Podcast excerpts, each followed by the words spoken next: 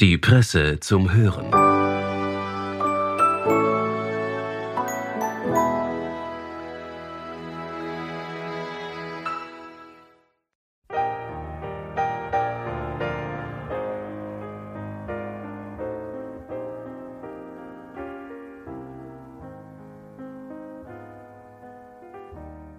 Heute feiern wir Geburtstag und wir wollen Sie daran teilhaben lassen. Mein Name ist Anna Wallner und Geburtstag habe nicht ich, sondern Geburtstag feiert unsere Presse am Sonntag.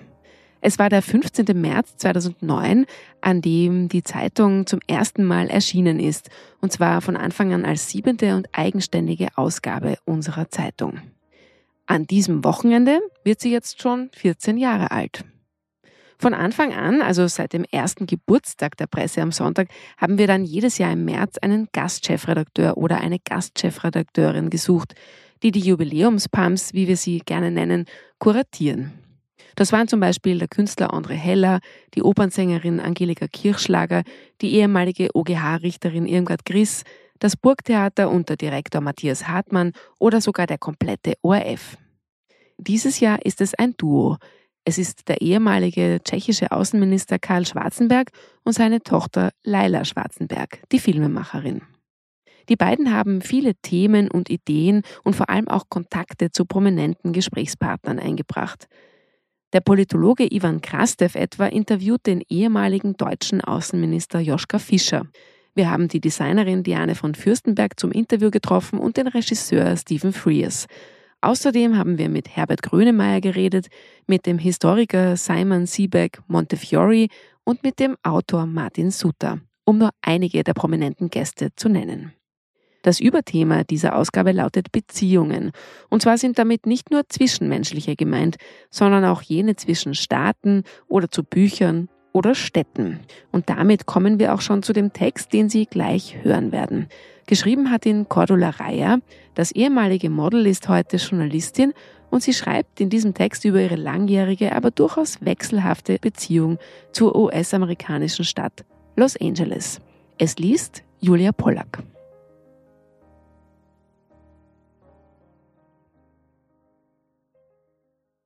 Los Angeles sah ich das erste Mal auf einer Postkarte. Sie zeigt eine seltsam anmutende Stadt mitten in der Wüste. Ich war sieben Jahre alt. Mein Vater war auf Tournee, reiste einen Monat lang durch die USA und schickte Postkarten von all den Orten, die er besuchte. Die Karten nähte meine Mutter mit einem roten Wollfaden zusammen. Das Patchwork-Plakat aus zusammengenähten Postkarten bedeckte eine ganze Wand unserer Wohnung, bis mein Vater schließlich nach Wien zurückkehrte. Aus den USA brachte er auch Schallplatten mit. Und so erklang in unserer Wohnung statt der üblichen klassischen Musik plötzlich Simon and Garfunkel. Diese Songs lösten in mir ein Gefühl der Sehnsucht aus. Wonach ich mich genau sehnte, wusste ich freilich nicht. Aber irgendwie lag der Musik etwas Neues, Fernes und Exotisches inne, so dass sie mich in Gedanken an einen unbekannten Ort reisen ließ. Im Sommer 1983 war es dann tatsächlich soweit. Mein Bruder und ich besuchten Freunde in den USA. Nach einer Woche in New York machten wir uns auf den Weg nach Los Angeles. Als ich beim Anflug durchs Flugzeugfenster das endlos wirkende Meer an Häusern ausgestreckt an der Westküste liegen sah, war ich zugleich begeistert und irgendwie von Panik ergriffen. Ich dachte, das soll Los Angeles sein? Was ist denn das für eine komische Stadt? Wo ist da ein Stadtzentrum? Für mich sah das alles wie der überdimensionierte Parkplatz eines gewaltigen Einkaufszentrums aus oder wie ein riesiges kariertes Stück Papier, das auf dem Wüstenboden lag. Für zwei Wochen wohnten wir dann in Howards Weekly Apartments, einem leicht heruntergekommenen Gebäude um die Ecke des damals gleichermaßen heruntergekommenen Hollywood Boulevard. Die menschenleeren Straßen enttäuschten mich genauso wie die unzähligen vorbeifahrenden Autos, in denen so gut wie immer nur eine einzige Person saß. Ich verspürte einen unbändigen Drang, in ein Kaffeehaus zu gehen, Menschen zu sehen, mich mit ihnen zu unterhalten. So etwas gab es hier aber damals einfach nicht. Da ich keinen Führerschein hatte und angesichts der gewaltigen Distanzen gestaltete sich unser Aufenthalt als reichlich umständlich. An einem glühend heißen Tag stiegen wir in den Bus, um an den Strand zu fahren.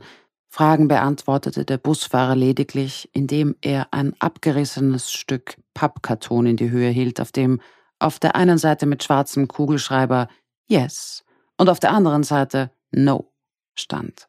Er wollte anscheinend nicht ausführlicher antworten. Dank Klimaanlage erschien uns die Temperatur im Bus angenehm kühl. Allerdings hatten wir die Entfernung bis zum Strand völlig unterschätzt. Stau war obendrein und eigene Busspuren waren damals, zumindest in LA, noch inexistent. Nach zwei Stunden Fahrt erreichten wir dann endlich, schlotternd vor Kälte, Santa Monica. Doch da wartete bereits die nächste Enttäuschung. Der Strand lag gleich neben dem stark befahrenen Pacific Coast Highway und schien alles andere als einladend genau wie der eiskalte, braun gefärbte und aufgebauschte Ozean dahinter. Es brauchte Zeit, bis wir die Stadt zu schätzen lernten, bis wir ihrer Hässlichkeit und Unpersönlichkeit einen ganz eigenen Charme abgewinnen konnten. Damals bestand sie nahezu ausschließlich aus einstöckigen Gebäuden. In vielen Fällen weit überragt von den ikonischen hohen Palmen, die die Straßen säumen und die, wie man uns erklärte, gar nicht heimisch sind in Kalifornien, sondern erst im 19. Jahrhundert hier ausgepflanzt wurden. Gleiches gilt für die Korallen, die Eukalyptus und die lilafarbenen Jacaranda-Bäume. Die Palmenalleen, die Parks, die Gärten und Pflanzen bildeten die wahre Attraktion von Los Angeles. Alles blühte und duftete. Irgendwann begann ich diesen wilden Westen auch als das Ende der Welt zu sehen und die Weite und Anonymität der Stadt als etwas Befreiendes zu empfinden. Das Meer, die Berge, der blaue Himmel und das goldene Licht machten uns glücklich. Gelebt haben wir von Hamburgern, Coca-Cola und Lucky Strike Zigaretten. Ich kaufte mir eine Latzhose, ein Freund schnitt mir die Haare ab und ich fühlte mich wie ein neuer Mensch in dieser neuen Welt. Die zwei Wochen vergingen schnell. In Wien angekommen, musste ich sofort weiter nach Vorarlberg, um bei einer Modemesse österreichische Mode vorzuführen. Ich schaffte es aber kaum in die Kleider, denn ohne es zu merken, hatte ich fünf Kilo zugenommen. Nachdem ich wieder abgenommen hatte, führte mich mein Beruf als Model Ende der 80er Jahre erneut nach Los Angeles. Inzwischen war ich Mutter eines vierjährigen Sohnes. Einer meiner ersten großen Jobs war eine Modestrecke für die amerikanische Vogue mit dem New Yorker Fotografen Stephen Meisel und die fand in LA statt. Diesmal wohnte ich im prachtvollen Beverly Hills Hotel im Stil der 1950er Jahre, das am Sunset Boulevard liegt und wegen seiner Farbe auch der Rosa Palast genannt wird. Alles dort versprühte den Glanz des alten Hollywood. Einst logierten hier Buster Keaton, Elizabeth Taylor, Marilyn Monroe oder John Lennon. Das Bild des Hotels prangte auf dem Albumcover der lokalen Band The Eagles, was angeblich für eine Verdreifachung der Buchungsanfragen sorgte. Auch meine Modelbuchungen hatten sich verdreifacht und mein Agent riet mir, schleunigst nach New York zu ziehen. Doch mit einem kleinen Kind kam New York für mich nicht in Frage. LA und das Klima gefielen mir und am Meer wollte ich schon immer leben. Einen Führerschein hatte ich inzwischen, und so war es auch ein leichtes, die Stadt weiter zu erkunden. Ich beschloss, hier zu überwintern und bezog einen kleinen Bungalow in den Pacific Palisades. Ein Viertel, das damals wie ein Dorf zwischen Santa Monica und Malibu lag. Schließlich wurden aus sechs Monaten 20 Jahre. In LA wurde ich mit Dingen konfrontiert, die mir völlig fremd waren.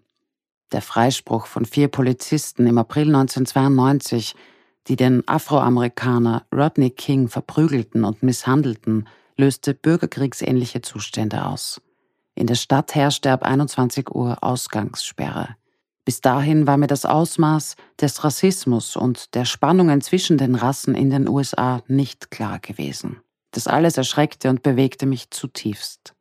Ein weiterer Schock waren die heißen Santa Ana-Winde, die im November 1993 einen Brand immer wieder anfachten, sodass sich das Feuer von Malibu bis zu den Santa Monica Mountains ausdehnte. Wir hatten unser Auto schon mit den wichtigsten Dingen gepackt und bereiteten uns auf die angekündigte Evakuierung vor. Tagelang kreisten Hubschrauber und Tankflugzeuge, schöpften Unmengen an Wasser aus dem Pazifik und schütteten es auf die Flammen. Der Himmel leuchtete rot, und nachdem das Feuer nach einer Woche gelöscht wurde, regnete es tagelang Asche. Kurz darauf, im Jänner 1994, kam es zu einem heftigen Erdbeben, das uns mitten in der Nacht aus dem Bett riss. Als wir Eltern dann zitternd unseren schlafenden Sohn aus dem Bett zerrten und in den Garten flüchteten, blieben wir bis in der Früh auf dem Rasen sitzen, ängstlich über die vielen Nachbeben. Partys gab es freilich auch. Man feierte in der Villa von Madonna oder Mickey Rourke und seiner damaligen Frau Carrie Otis. Ich lief am Laufsteg vor Spielberg, war bei der Oscar-Fete von Russell Crowe. Was hat sich über die Jahre in dieser Stadt verändert?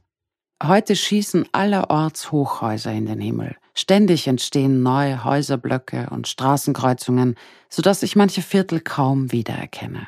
Die Stadt ist dunkler geworden, ihr Licht hat sich verändert. Gemeinsam mit dem Grün der Pflanzen, das das Stadtbild einst so einzigartig machte, verschwindet es heute hinter den Hochhäusern. Nahezu im Gleichschritt mit den Neubauten entstanden die Zeltsiedlungen der ständig wachsenden Zahl an Obdachlosen. Seit einigen Jahren gibt es ein U-Bahn-Netz, das stetig ausgebaut wird und somit endlich auch Alternativen zu den Endlosstaus. Innerhalb der großen Stadt entstehen Zentren, ja kleinere Städte. Dank der U-Bahn bewegen sich die Menschen, besuchen andere Viertel und vermischen sich weit mehr, als das früher der Fall war. Allerorts eröffnen Bars und Kaffeehäuser, viele mit Gastgärten. Und der einst so einsam trostlose und vernachlässigte Hollywood Boulevard ist heute eine boomende Touristenattraktion. Aus Los Angeles, das einst wie ein einziger endloser Vorort wirkte, ist eine pulsierende Stadt geworden. Gleich geblieben ist die unmittelbare Nähe zur Natur, die Santa Monica Mountains, in denen man lange Wanderungen machen kann und das Meer mit seinen Delfinen und den Pelikanen, die über die Wellen gleiten. Obwohl er hier so unfreundlich wirkt, liebe ich inzwischen den Pazifik, an dessen Ufern ich etliche Spaziergänge machte, der mir oft Mut und Trost gab und all die Geheimnisse, die ich ihm erzählte, für sich behielt. Fast wie eine gute Freundin.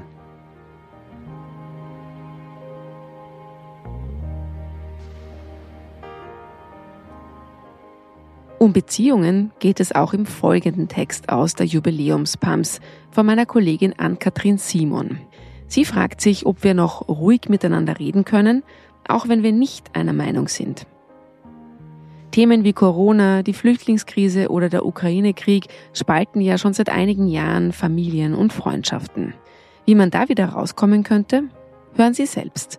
Auch diesen Text liest meine Kollegin Julia Pollack.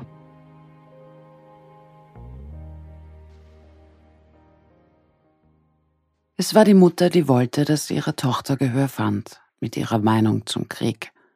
Dabei fand die Mutter selbst diese Meinung grundfalsch. Im erschütternden Dokumentarfilm Broken Ties des russischen Filmemachers Andrei Loschak sieht man Mutter und Tochter reden. Loschak hat Angehörige von Familien interviewt, entzweit durch die unterschiedliche Einstellung zum Krieg, den Russland in der Ukraine führt. Diese Einstellung ist zu beachtlichem Teil eine Generationenfrage, doch bei weitem nicht nur. Und so sieht man hier nicht nur Kinder und Elternteile, sondern auch Ehefrauen und Ehemänner oder Geschwister. Getrennt voneinander. Sie gemeinsam zu interviewen war nicht möglich, sagt der Regisseur. Leider reden wir hier über zwei einander ausschließende Welten. Die Mutter, von der vorhin die Rede war, wohnt in der russischen Exklave Kaliningrad in Baltisk. Stützpunkt von Russlands baltischer Flotte. Ihre Tochter arbeitet als Kinderärztin in St. Petersburg. Die Tochter ist entschieden gegen den Krieg. Die Mutter sieht Russland im Recht. Nur weil sie sich darüber sorgte, dass die Tochter in ihrer Umgebung für ihre Gefühle kein Ventil fand, erklärte sie sich selbst bereit, beim Film Broken Ties mitzumachen. Sie habe der Tochter eine Chance geben wollen, sagte der Regisseur André Loschak über sie. Man sieht einen guten Menschen, wenn man nicht mit ihr über den Krieg redet. Das war die Tat eines liebenden und leidenden Mutterherzen. Es klingt eine Spur tröstlich, wenn wenigstens solches möglich ist. Ein Schauplatzwechsel. In Großbritannien hat der Brexit viele Familien nicht nur äußerlich, sondern auch innerlich auseinandergerissen, wie Studien zeigen. Auch hier spielte der Generationenkonflikt eine große Rolle. Corona entwickelte diese Beziehungssprengkraft dann in großen Teilen der Welt. Aber die zunehmende Polarisierung scheint immer mehr gesellschaftliche Themen zu erfassen. Klima und Gendern sind nur zwei Beispiele dafür. Doch inwieweit entspricht das Bild der Polarisierung der Wirklichkeit und inwieweit erzeugt es diese Wirklichkeit auch selbst mit? So sehr, dass es bis in die persönlichsten Beziehungen wirkt? Unstrittig ist, dass sich sowohl die großen Krisen als auch die drängenden gesellschaftlichen Bewegungen heute häufen und dass sich nicht jeder Riss, der sich dadurch in Familien auftut, kitten lässt. Loschaks Film ist das beste Beispiel dafür, dass manchmal, wie der Regisseur sagt, kein Dialog jetzt oder in absehbarer Zukunft möglich ist. Wohl nicht nur für die USA repräsentativ ist eine Studie, die zeigt, dass unterschiedliche Werte sogar mehr zur Entfremdung zwischen Müttern und ihren erwachsenen Söhnen und Töchtern führen, als gesellschaftlich inakzeptables Verhalten wie Drogenkonsum oder Kriminalität. Gleichzeitig hat sich an Corona, das weltweite Vergleiche ermöglicht, gezeigt, dass sich auch in Ländern sowohl mit ähnlicher Problem- und Gefährdungslage als auch mit ähnlichen Unterschieden in den Einstellungen die Sicht der Gesellschaft als in zwei Lager geteilt unterschiedlich stark entwickelte. Österreich gehörte zu den Ländern, in denen sie im Lauf des Jahres 2021 besondere Eigendynamik entfaltete – wie viel Entzweiung wäre vermeidbar gewesen? Eine wichtige Frage, gerade in Zeiten, in denen reale Konflikte die Gesellschaften auf die Probe stellen. Und muss sich wirklich so schnell der Puls beschleunigen, weil ein Satz, ein Begriff reflexhaft innere Alarm- und Abwehrmechanismen in Gang setzt? Das heute im deutschsprachigen Raum so viel zitierte Bild der gespaltenen Gesellschaft impliziert einen Graben, der einen Teil der Gesellschaft vom anderen trennt – genau zwei Lager erzeugt und nicht vielleicht acht, zwölf oder fünfzehn. Als Diagnose in den USA der Trump-Ära kam diese Metapher auf. In der Folge wurde sie nach Europa importiert, freilich nicht überall hin. In vielen europäischen Ländern, die voller politischer und gesellschaftlicher Konflikte sind, ist diese Diskussion praktisch unbekannt. Vor allem in Deutschland wurde die Spaltung der Gesellschaft zum Modebegriff der Journalisten. Die Soziologen aber bestätigen ihn nicht. Steffen Mau etwa, der 2022 eine systematische Untersuchung dazu vorlegte, sah statt eines zweihöckrigen Trampeltiers mit zwei Höckern für die Extreme mehr ein Dromedar, also einen Schwerpunkt in der Mitte. Er fand auch keine klaren Gesinnungslager, in denen bestimmte Einstellungen im Set auftreten. Im Gegenteil. Im Vergleich zu früheren Zeiten sieht die Konfliktlandschaft mehr nach einem Wimmelbild aus. Die überwältigende Mehrheit, so der Soziologe, lasse sich den vielbeschworenen Polen nicht zurechnen, sondern sei mit wechselnden Einstellungsmixturen irgendwo dazwischen. Der deutsche Soziologe und Sozialpsychologe Harald Welzer warf fast schon resignierend den Medien in diesem Punkt Lernresistenz vor, hartnäckige Fehlwahrnehmung der Realität. Wenn es einen Riss gäbe, dann einen am Rande von einem sehr kleinen Prozentsatz der Gesellschaft.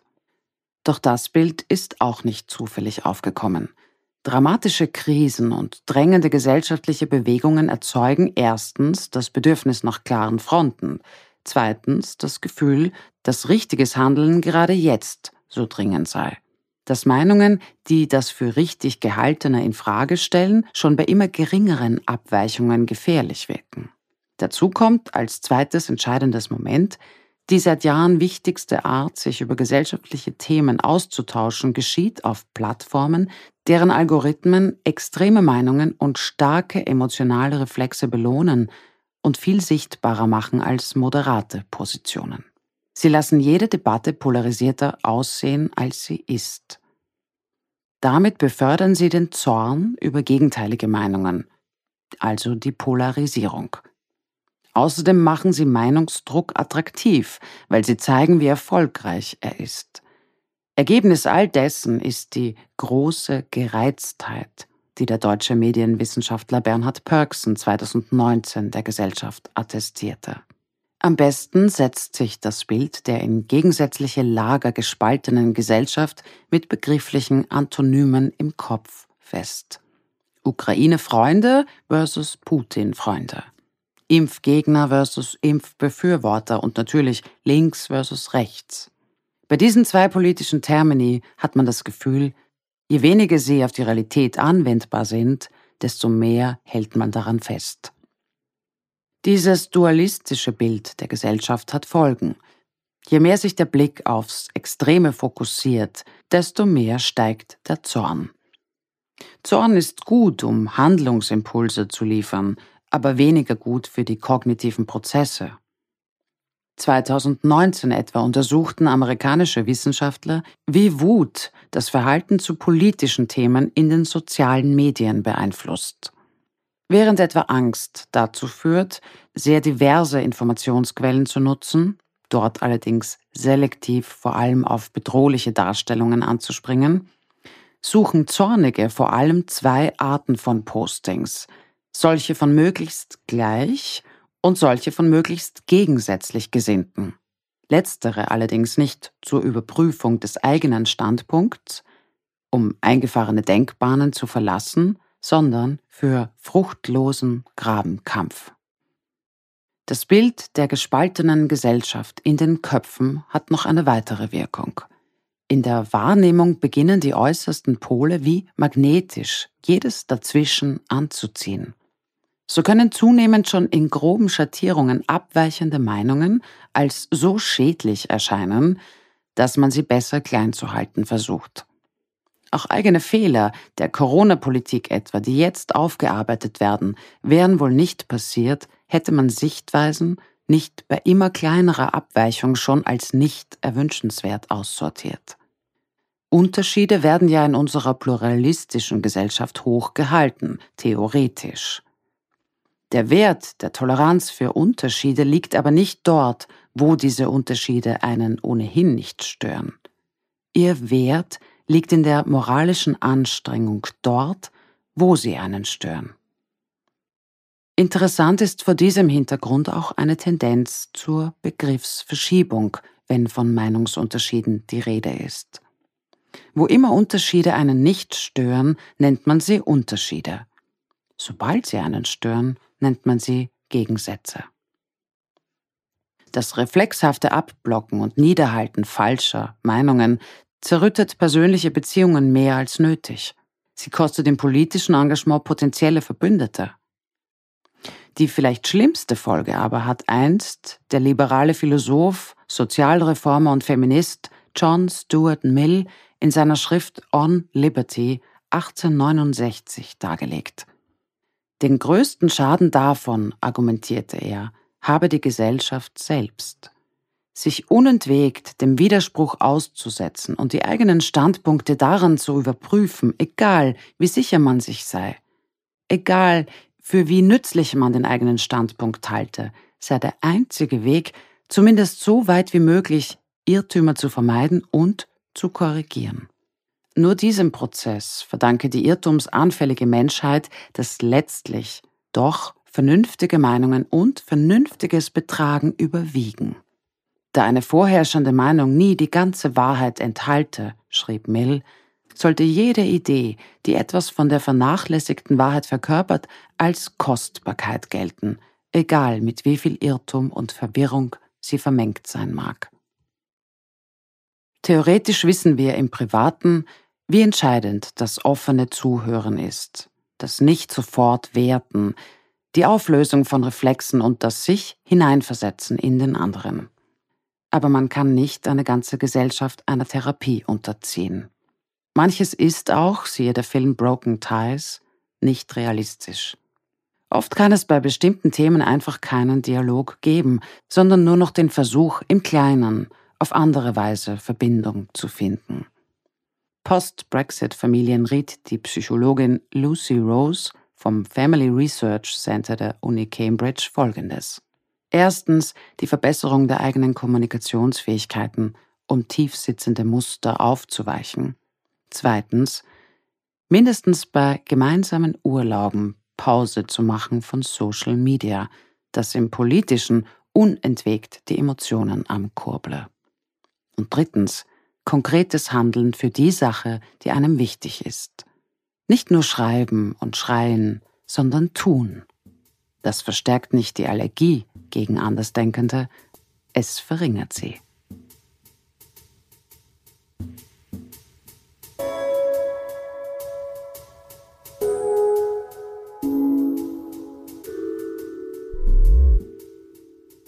Wir hoffen, wir konnten mit diesen beiden Texten ein bisschen einen Vorgeschmack auf unsere Jubiläumszeitung machen und wir hoffen auch, dass Sie nun Interesse an der Lektüre haben. Sie bekommen die Ausgabe am Sonntag in jedem gut sortierten Kiosk, an Bahnhöfen und natürlich auch im E-Paper unserer App und das schon am Samstagabend. Allerdings lohnt es sich bei einer Ausgabe wie dieser wahrscheinlich schon, sie in Händen zu halten. Wir empfehlen also die Lektüre in Print. Sollten Sie am Sonntag aber keine Zeit haben, die Zeitung zu besorgen oder keine finden, dann können Sie diese natürlich auch gerne bei uns nachbestellen und zwar unter shop.diepresse.com. Wir sagen Happy Birthday Pumps und wir wünschen Ihnen ein wunderbares Wochenende. Machen Sie es gut und bis bald. Presse Play. Spektrum Texte zum Hören.